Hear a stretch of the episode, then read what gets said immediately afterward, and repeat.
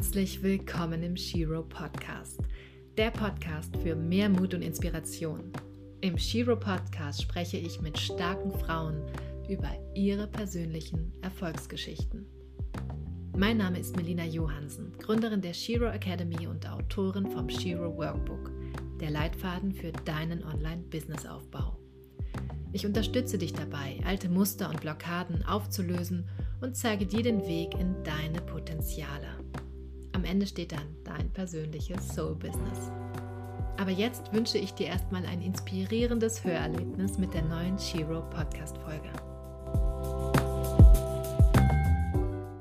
Hallo, ihr lieben Sheroes und natürlich auch Heroes, wer auch immer dabei ist. Herzlich willkommen zu einer neuen Shiro Podcast-Folge mit Sarah Sommerfeld.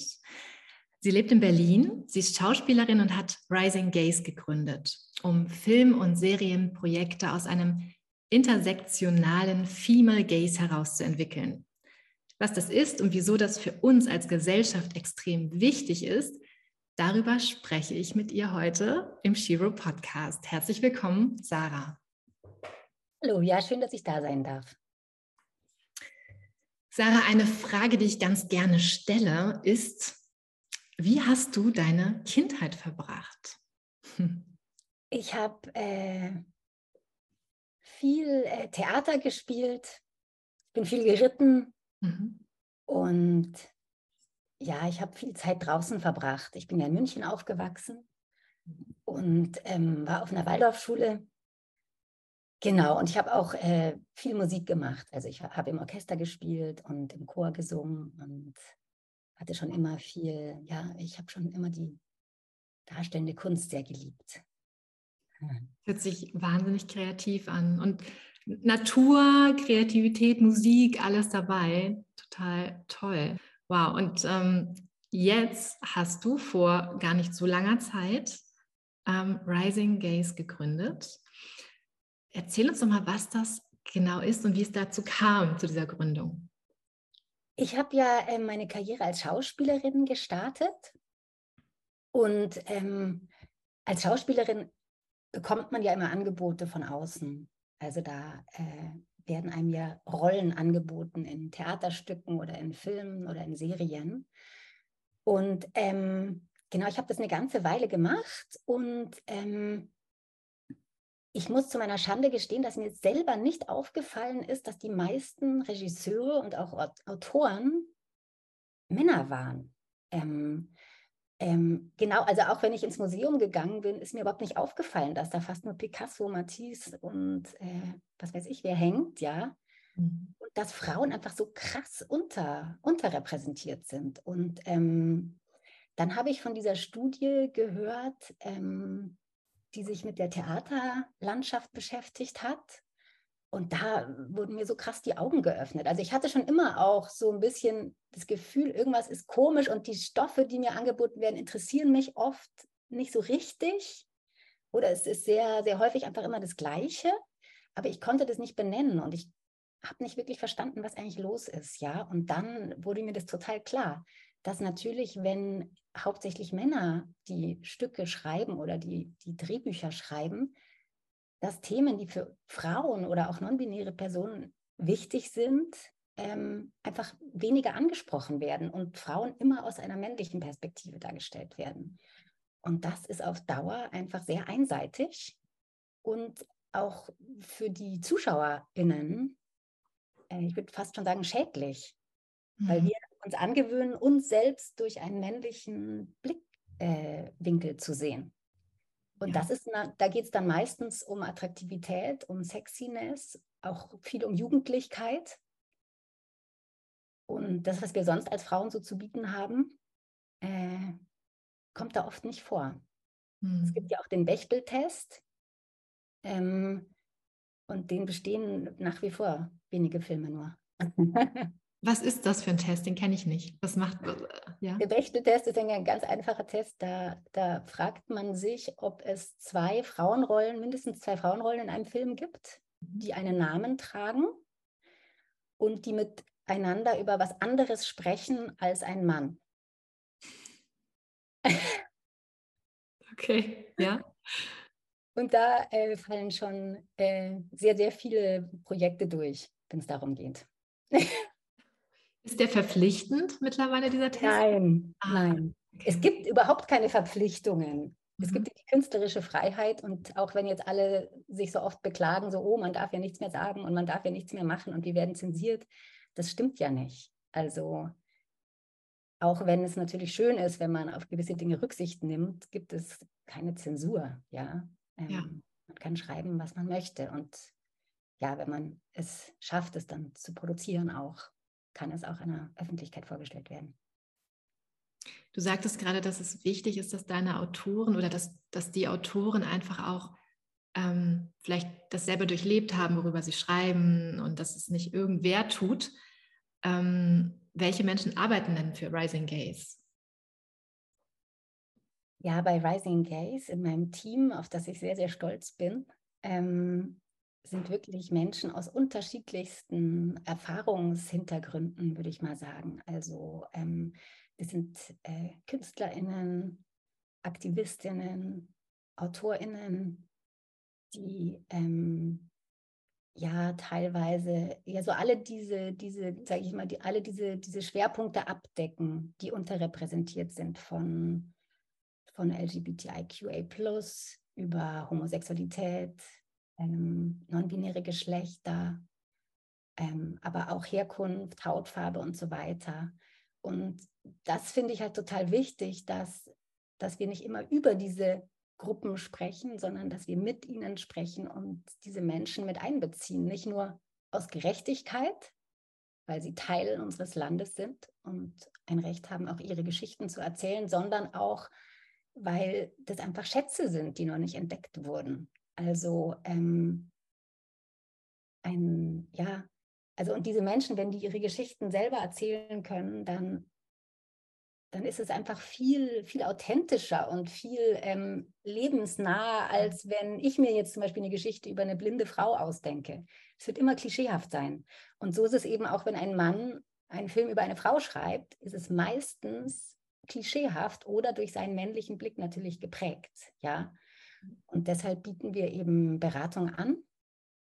Also wenn jetzt zum Beispiel eine Autorin ein Drehbuch schreibt über eine blinde Frau, kann sie sich bei uns beraten lassen und eben von der äh, Erfahrung einer echten blinden Frau äh, profitieren und ihr Drehbuch dadurch äh, ja hoffentlich besser und auch moderner machen. Also ihr berät, ihr berät aber äh, schreibt ihr auch ganze Drehbücher? Genau. Rising Gaze hat zwei Geschäftssparten. Einmal die Stoffentwicklung mhm. und einmal die Beratung. Mhm. Bei der Stoffentwicklung, da bin meistens ich die, die mit einer Idee kommt. Und dann äh, überlege ich mir, wie diese Idee am besten umgesetzt werden kann. Also was für ein Team brauchen wir, damit das wirklich authentisch und gut wird. Mhm. Ähm, genau, teilweise kommen auch Leute mit Ideen zu mir, was mich mhm. natürlich auch sehr freut. Genau. Und bei der Beratung ist es so, dass wir sowohl für AutorInnen als auch ProduzentInnen, RegisseurInnen und so weiter zu verschiedensten Themenbereichen Beratung anbieten, ähm, sowohl in der Stoffentwicklung als auch in der Unternehmenskultur. Also das könnte zum Beispiel sein, wie ich jetzt gerade schon gesagt hatte, dass eine Autorin ein Drehbuch schreibt über eine blinde Frau und selber nicht blind ist und keine Ahnung hat, wie eigentlich der Alltag einer blinden Person aussieht. Ähm, das ist halt so ein ganz, das passiert ganz oft, dass, dass sich dann alles nur noch um die Behinderung dreht. Ja, aber Menschen mit Behinderung, die, für die ist es normal. Mhm. Das ist Alltag, dass sie eine Behinderung haben.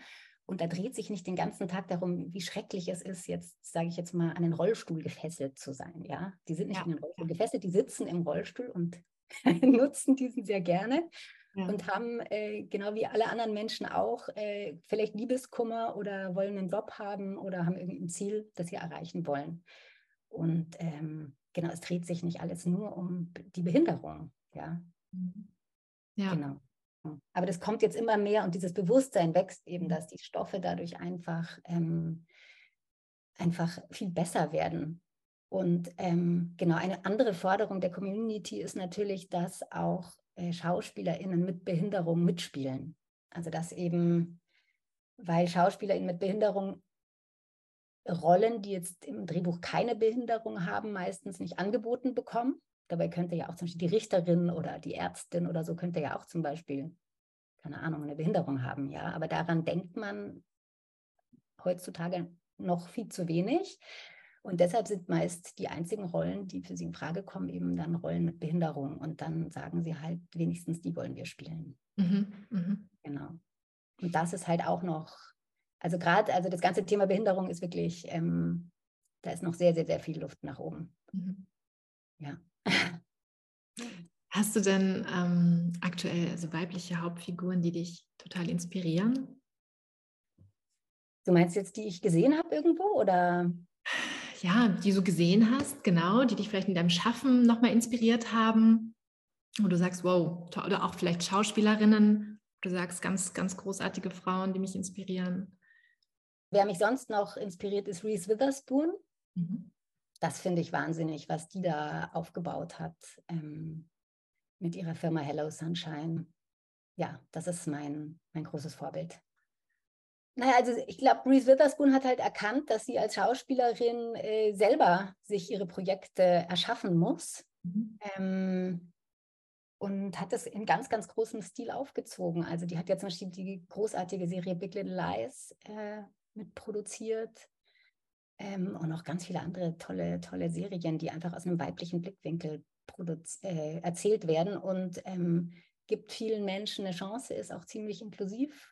Ähm, und ähm, ja, und hat einfach auch gezeigt, dass das ein, ein Riesenmarkt ist. Also dass man das nicht nur tun sollte, weil man nett ist und sagt, die Frauen dürfen auch mal, sondern dass man da richtig viel Geld mit verdienen kann. Also die hat das, glaube ich, weiß es nicht, also für eine unfassbare Summe hat sie diese Firma verkauft. Äh, ich traue mich jetzt die Zahl nicht zu sagen, aber das war äh, jenseits von irgendwas. also das Publikum möchte das auch sehen. Mhm. Und das ist bei ganz vielen noch nicht angekommen, weil ähm, viele Männer in Führungspositionen einfach immer von ihrem eigenen Geschmack ausgehen. Und die denken jetzt zum Beispiel, zum Beispiel so Themen wie Periode, Wechseljahre, sehr unsexy. Wer will sich das anschauen? Ja. Aber über die Hälfte der Bevölkerung sind Frauen und die interessiert das und die haben damit zu tun. Und die mhm. wollen auch ihre Themen mal behandelt haben. Ja, darüber würde ich auch tatsächlich gerne einen Film sehen. Würde mich mhm. auch interessieren. Ja, mhm. gerade Wechseljahre, ne? so, weil das immer so ein Tabuthema ist. Ja, ja. Mhm. Ja, das wäre spannend. Diese Repräsentation auf dem Bildschirm ist auch total wichtig für alle unterrepräsentierten Gruppen. Das wollte ich nochmal noch mal betonen, weil ähm, wenn man sich jetzt zum Beispiel vorstellt, dass man ja doch ziemlich viel Zeit vor dem Bildschirm verbringt und sich selber dort nie sieht. Also wenn ich jetzt zum Beispiel lesbisch wäre, ja, und ich sehe nie eine lesbische Frau oder ein lesbisches Mädchen, dann suggeriert sich ja mir, dass es falsch ist, lesbisch zu sein oder komisch oder dass ich zumindest nicht dazugehöre, ja. Und genauso geht es allen, allen anderen unterrepräsentierten Gruppen auch. Wenn, wenn ich eine schwarze Frau bin und nie eine schwarze Schauspielerin sehe, oder wenn dann nur in sehr klischeehaften Rollen, das, das ist so, das ist so schädlich für mein Selbstbild, ja, und, und auch für Menschen mit Behinderung, die immer nur auf die Behinderung reduziert werden, ja. Ähm, also das ist so, also es, es ist einfach so wahnsinnig wichtig, diese, diese Menschen vielseitig darzustellen und, ähm, und auch für unsere Töchter, für unsere Kinder ist es einfach so wahnsinnig wichtig, dass, ja. da, dass da viel mehr Sichtbarkeit ähm, hergestellt wird und dass auch die Geschichten von diesen Menschen mitentwickelt werden, damit wir eben nicht immer wieder in diese Klischee-Falle tappen und immer die gleiche Geschichte erzählen. Ja, da hast du auf jeden Fall recht. so, Sorry, das war mir jetzt wichtig nochmal. Nee, super, ja, sehr, sehr gut. Betonen. Was war jetzt nochmal deine Frage? Meine Frage, ähm, was du für, für Veränderungen noch wünscht auf dieser Welt. Dieser Welt. Ja, das sind natürlich sehr, sehr viele Veränderungen, ähm, die ich mir wünsche. Ich wünsche mir natürlich Frieden, ich wünsche mir Gleichberechtigung, ich wünsche mir, dass Gewalt ähm, in den Griff bekommen wird und dass Gewalt nicht so verharmlost wird auch. Ähm, Also ich glaube schon, also ich würde jetzt nicht behaupten, dass Frauen oder non-binäre Menschen äh, die besseren Menschen sind. Das sind sie bestimmt nicht. Aber ähm, es gibt Studien, die gezeigt haben, dass zum Beispiel bei Friedensverhandlungen, wenn Frauen einbezogen werden, dass der Frieden danach ähm, deutlich länger hält. Und ich denke, bei allen Problemen, mit denen die Welt so zu kämpfen hat, wäre es einfach total wichtig, Menschen unterschiedlichster Herkunft, Geschlecht, sexueller Ausrichtung und so weiter, also diese ganzen auch mit Behinderung eben und auch aus allen Alterssparten mit einzubeziehen, weil man nur sinnvolle Lösungen eben finden kann, wenn man ähm, alle Bedürfnisse sich auch angehört hat. Also wenn, wenn nur weiße alte Männer, die jetzt eh nicht mehr unter der Klimakrise leiden, weil sie in 30 Jahren eh tot sind, ähm, verhandeln, das, das kann nicht zu einem ausgewogenen Ergebnis führen. Und deshalb bin ich dafür, einfach in alle wichtigen Entscheidungen so viele wie mögliche Perspektiven einzubeziehen. Und ich glaube, da könnte wirklich Großes erreicht werden. Hm. Ja. Also es ist eine tolle Vision, die hoffentlich demnächst auch wirklich ähm, noch mehr reinkommt in diese Welt, ne? mehr berücksichtigt wird. So. Ja. ja, Kannst du denn schon einen positiven Wandel in der Medienwelt, in der Theaterwelt erkennen, dass es wirklich in die richtige Richtung geht? Also ähm, jetzt mal zu MeToo, da wurde sehr viel drüber gesprochen, was ich schon mal sehr positiv finde. Mm, ähm, das nur drüber sprechen reicht nicht. Es müssen dann auch wirklich, äh, ja, es müssen ähm, Umgangsformen verabredet werden und es muss auch Konsequenzen geben, wenn sich jemand nicht daran hält. Also es gibt zum Beispiel die Antirassismusklausel oder man könnte das auch weiterspinnen zu einer Antidiskriminierungsklausel, die man sich in seinen Vertrag reinschreiben könnte, die zum Beispiel besagt, dass wenn jemand sich rassistisch oder diskriminierend oder sexistisch benimmt oder äußert, dass diese Person dann äh, nicht ihren Job verliert, sondern eine Fortbildung machen muss. Also mhm. die Antwort wäre dann quasi Bildung. Das finde ich einen ganz guten Ansatz. Ähm, genau das ist noch viel zu wenig bekannt. Ähm, bisher ist so ein bisschen, also ich, ich spreche ja mit vielen Leuten, die auch so ein bisschen sagen, ja, das würde sich heutzutage eh niemand mehr trauen. Aber das, äh, das stimmt halt nicht, weil das sind einfach Strukturen und Verhaltensformen und auch ja, Überzeugungen, die in den Köpfen der Menschen drin sind, die, die verändern sich nur nicht nur, weil man mal jetzt einen Zeitungsartikel darüber gesprochen hat. Das ist so tief äh, in der Gesellschaft drin, diese ganzen Vergewaltigungsmythen und so weiter. Das wäre ja wie wenn man sagen würde, wir, wir haben jetzt Krieg, äh, wir haben jetzt alle beschlossen, Krieg ist schlecht und jetzt machen wir keinen Krieg mehr. Es gibt immer noch Krieg auf der Welt, leider. Ja? Und das Gleiche ist es ähm, mit dem ganzen Sexismus. Es reicht nicht nur darüber zu sprechen, sondern das muss wirklich in, in Handlung und auch in Konsequenzen um, mhm. umgewandelt werden, damit da wirklich was passiert. Genau, also ich meine, im, im Bereich Diversity ist, ist schon einiges passiert, würde ich mal sagen. Also gerade schwarze SchauspielerInnen sind sichtbarer geworden, glücklicherweise. Irgendwie jeder dachte, jetzt, jetzt müssen wir unbedingt einen schwarzen Schauspieler, eine schwarze Schauspielerin äh, dabei haben, damit wir nicht äh, als rassistisch gelten.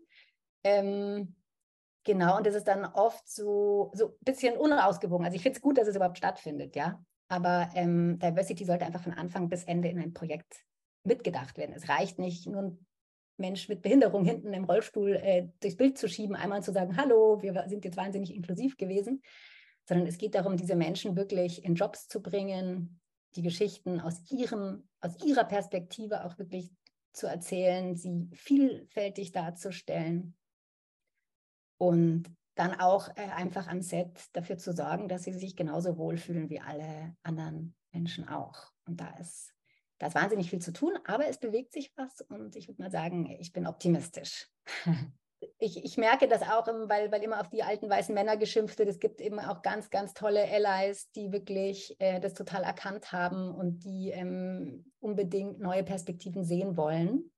Es gibt auch andere, die die einem dann immer so das Gefühl geben, äh, du kannst es vergessen, das wird nie was.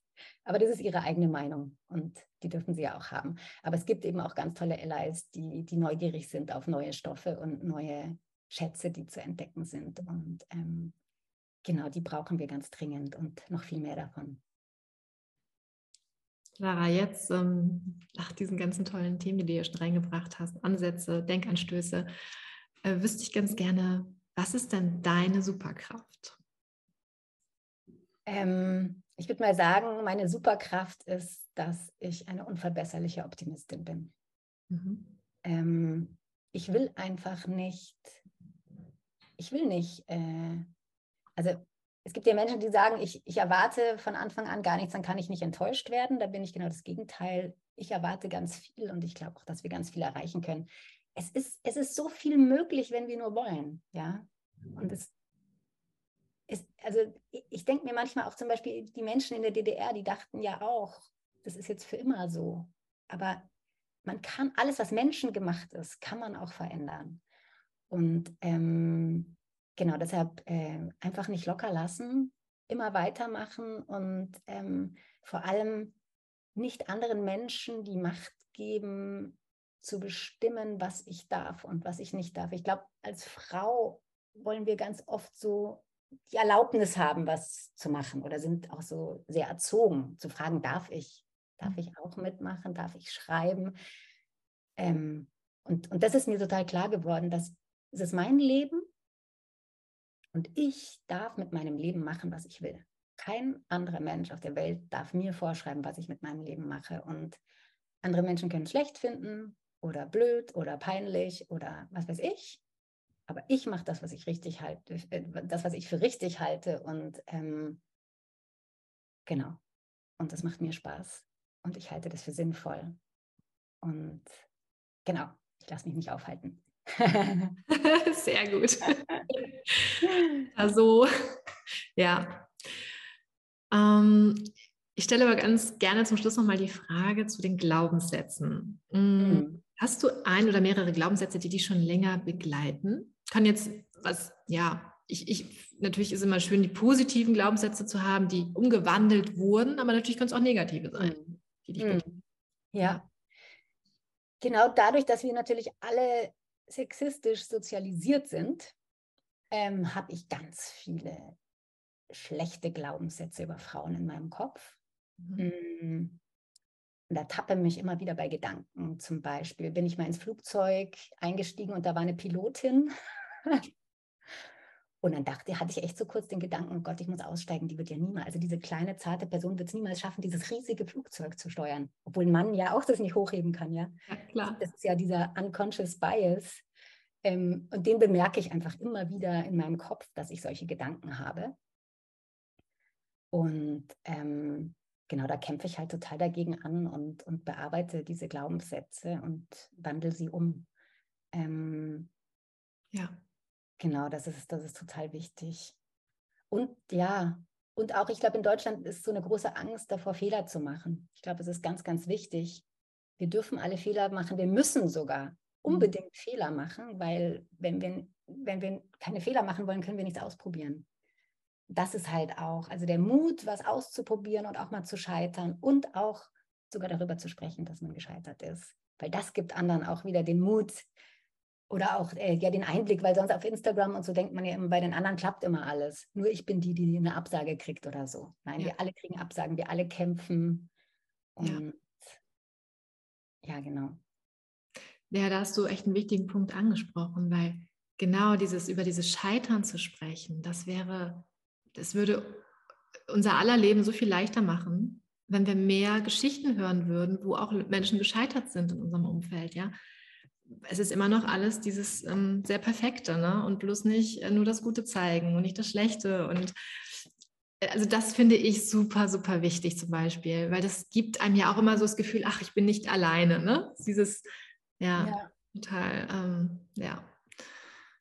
Ja, ja, ich, also ich glaube, in Amerika ist halt die Geisteshaltung mehr so, wow, da hat jemand was ausprobiert, der hat jetzt mhm. Erfahrung gesammelt oder sie hat Erfahrung. Und hier ist es, oh, die ist gescheitert, die kann mhm. nichts, ja. Und das ist schade. Das ist sehr schade. Wir sollten alle mutig Dinge ausprobieren und ja. Genau, es, es, gibt ein ganz schönes Buch, ich weiß nicht mehr genau, wie das heißt, da sind lauter abgelehnte Förderanträge drin, ähm, die so bei diesen staatlichen Förderinstituten eingereicht wurden, so Theaterprojekte. Mhm. wenn man sich das mal anschaut, was für großartige Projekte abgelehnt wurden, dann ja. ist man nicht mehr ganz so traurig, wenn sein eigenes Projekt auch mal abgelehnt wird. weißt du zufällig, wie das heißt? Ah, dann schreibst du später in die Kommentare. Ich, ich, ich, ich suche das raus. Ähm, ja, ja. Genau, und das ist natürlich auch so was, was ich manchmal einschüchternd finde, diese ganzen anderen tollen KünstlerInnen, die es gibt, die so großartige Ideen haben und scheinbar viel erfolgreicher sind als ich oder, ja. oder so. Ich denke, dass es auch vielen so geht, dass man eben die anderen sieht und denkt, wow, die schaffen alles, die können alles und ich äh, versuche ja auch irgendwie. Ähm, aber ich glaube, es geht allen so. Und genau wir sollten, wir sollten uns erlauben, das zu tun, was wir für richtig halten. Yes. Ja. Sehr schön. Möchtest du noch irgendwas hinzufügen? Sarah, hast du noch irgendwas, was du loswerden möchtest? Ja, ich möchte vielleicht noch loswerden, weil oft so gesagt wird, dass Frauen in Deutschland ja alles tun dürfen oder dass ja auch schwarze Menschen oder was weiß ich aus diesen ganzen unterrepräsentierten Gruppen, die Menschen eben, dass denen ja nicht verboten wird, irgendwas zu machen und dass halt die Qualität sich im Endeffekt durchsetzt. Und da möchte ich nochmal sagen, Qualität ist ein sehr subjektiver Begriff. Es geht ja jetzt nicht wirklich um Handwerk, wo man wirklich sagen könnte, da hat jemand jetzt was äh, handwerklich korrekt gemacht oder so, sondern es geht in der Kunst immer auch sehr viel um Geschmack und auch darum, was für Narrative eben auch erwünscht sind von denen, die an den Schaltstellen sitzen. Ja, und ähm, genau, Qualität setzt sich nicht von selbst durch. Da sollte wirklich, gerade wenn es um staatliche Gelder geht, bin ich ganz, ganz stark für eine Quote, eine intersektionale Quote, die auch Menschen aus unterrepräsentierten Communities mitdenkt, also jetzt nicht nur Männer, Frauen, sondern die noch mehr äh, mitdenkt. Weil einfach so von selbst ähm, wird sich es nicht regeln oder ich glaube, was die Frauen angeht, wird es noch 200 Jahre dauern. Und so viel Zeit haben wir nicht. also, in die Aktion bitte. Vielen Dank, Sarah. Ja, vielen Dank dir. Schön, dass ich da sein durfte. Ihr Lieben, die jetzt zugehört haben, ähm, es gibt auch noch einen Blogbeitrag, wie immer, im Shiro Magazin, nochmal zum Nachlesen. Da gibt es auch Bilder nochmal von Sarah und ihrer Arbeit, ähm, wenn ihr da nochmal reinschauen wollt. Ja, und ansonsten wünsche ich euch allen einen wunderschönen Tag. Vielen Dank.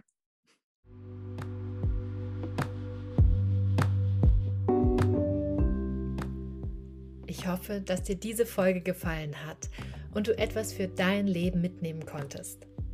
Du hast ebenfalls die Möglichkeit, dich für eine exklusive Podcast-Folge mit Blogbeitrag bei mir zu bewerben und mir deine persönliche Erfolgsgeschichte zu erzählen.